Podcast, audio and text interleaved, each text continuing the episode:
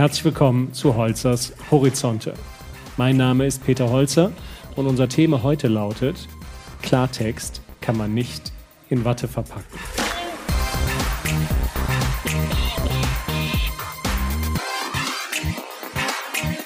Egal ob auf Facebook, beim Mittagstisch, mit Kollegen oder im Meeting mit dem Chef. Überall zeigt sich das gleiche Symptom. Der gemocht werden wollen Virus. Dieser mentale Virus ist gefährlich, denn er verhindert, dass das gesagt wird, was notwendig ist. Direkte sachliche Ansagen, Fehlanzeige. Konstruktive, ehrliche Gespräche, von wegen. Stattdessen wird der Klartext in kleine, unbedrohliche Wortwattebäusche verpackt. Sie tun garantiert nicht weh, doch bewirken tun sie leider auch nichts. Meinung verschluckt? Ich hatte beispielsweise solch einen Fall mit dem Vorstand eines börsennotierten Unternehmens. Es ging um die Umsetzungsbegleitung einer neuen unternehmerischen Strategie.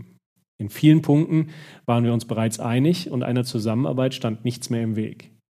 Doch eine Voraussetzung wollte ich vorher noch klären. Deswegen fragte ich, damit wir die gewünschte Kulturveränderung erfolgreich umsetzen, werden wir auch heikle Themen offen und direkt ansprechen müssen. Sind Sie offen für solch eine offene Streitkultur? Für mich zwar nicht immer eine angenehme, aber dennoch eine selbstverständliche Normalität, für mein Gegenüber jedoch nicht. Er sagte, grundsätzlich bin ich dafür, aber nur, wenn das alles in einem loyalen Kontext stattfindet. Für mich war mit diesem Satz die Sache erledigt, denn offene Streitkultur funktioniert auch nur offen und nicht unter Voraussetzungen und Filterungen. Weichgespültes Verhalten begegnet mir jedoch nicht nur im Büro. Denken Sie an ein Restaurant. Der Kellner fragt, hat es Ihnen geschmeckt? Wie oft kommt jetzt ein Ja, obwohl ein Nein der Wahrheit entspräche? Oder in der Schule beim Elternabend. Die Eltern stehen unter sich und lästern über den Lehrer. Als dieser den Raum betritt, herrscht Schweigen. Am Ende der Veranstaltung fragt er, gibt's noch Fragen? Und keiner traut sich, den Mund aufzumachen. Stattdessen freundliches Lächeln. Die vergessene Sehnsucht. Dabei haben Menschen eine innere Sehnsucht nach klaren Worten. Mein meistgebuchter Vortrag ist heikle Botschaften, unter Druck souverän bleiben. Nachvollziehbar, denn jeder weiß, heikle Botschaften sind nun mal Teil des Lebens, ob sie wollen oder nicht. Das liegt an einem einfachen Kreislauf. Veränderungen führen zu Problemen. Diese müssen gelöst werden und die entstandenen Lösungen führen wiederum zu Veränderungen und diese zu neuen Problemen. Es ist ein nicht aufzulösender Kreislauf. Veränderung, Probleme, Lösung, wieder Veränderung, Probleme, Lösung. Im Gegenteil, er dreht sich sogar immer intensiver, da die Veränderungen nicht nur schneller und häufiger geschehen, sondern auch immer schärfer werden. Entsprechend nimmt die Zahl und Intensität der Probleme zu, Folge, heikle Botschaften sind unvermeidlich.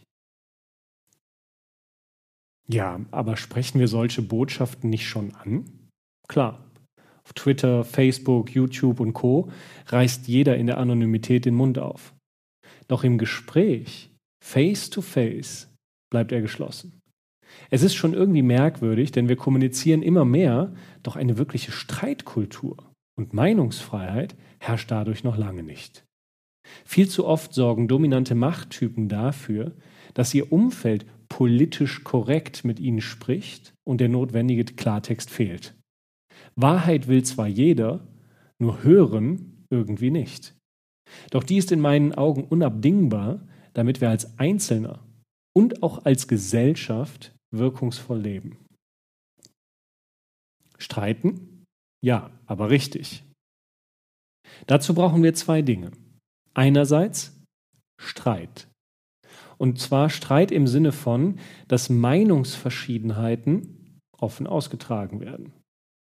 Damit das nicht in Sodom und Gomorra endet braucht es andererseits eine gewisse Kultur.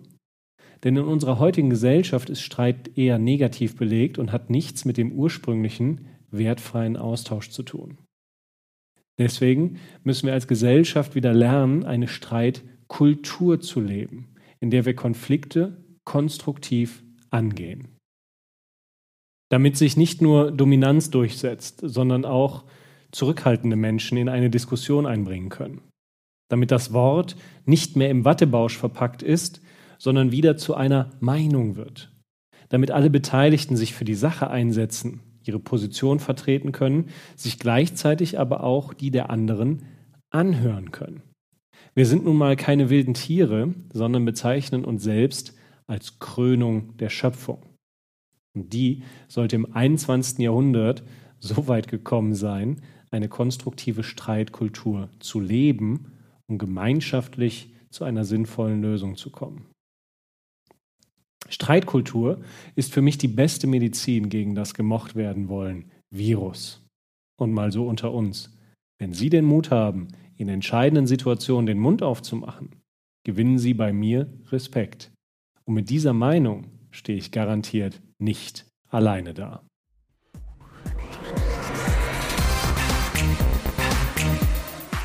Das waren die Holzers Horizonte. Wenn Sie weitere Informationen und Videos wünschen, habe ich zwei Tipps für Sie. Zum einen meine Homepage www.peterholzer.com oder mein Buch aus dem Gabal Verlag mit dem Titel Mut braucht eine Stimme, wie Sie Ihrem Leben Wirkung geben. Ich wünsche Ihnen viel Freude beim Lesen und bleiben Sie vor allen Dingen gesund.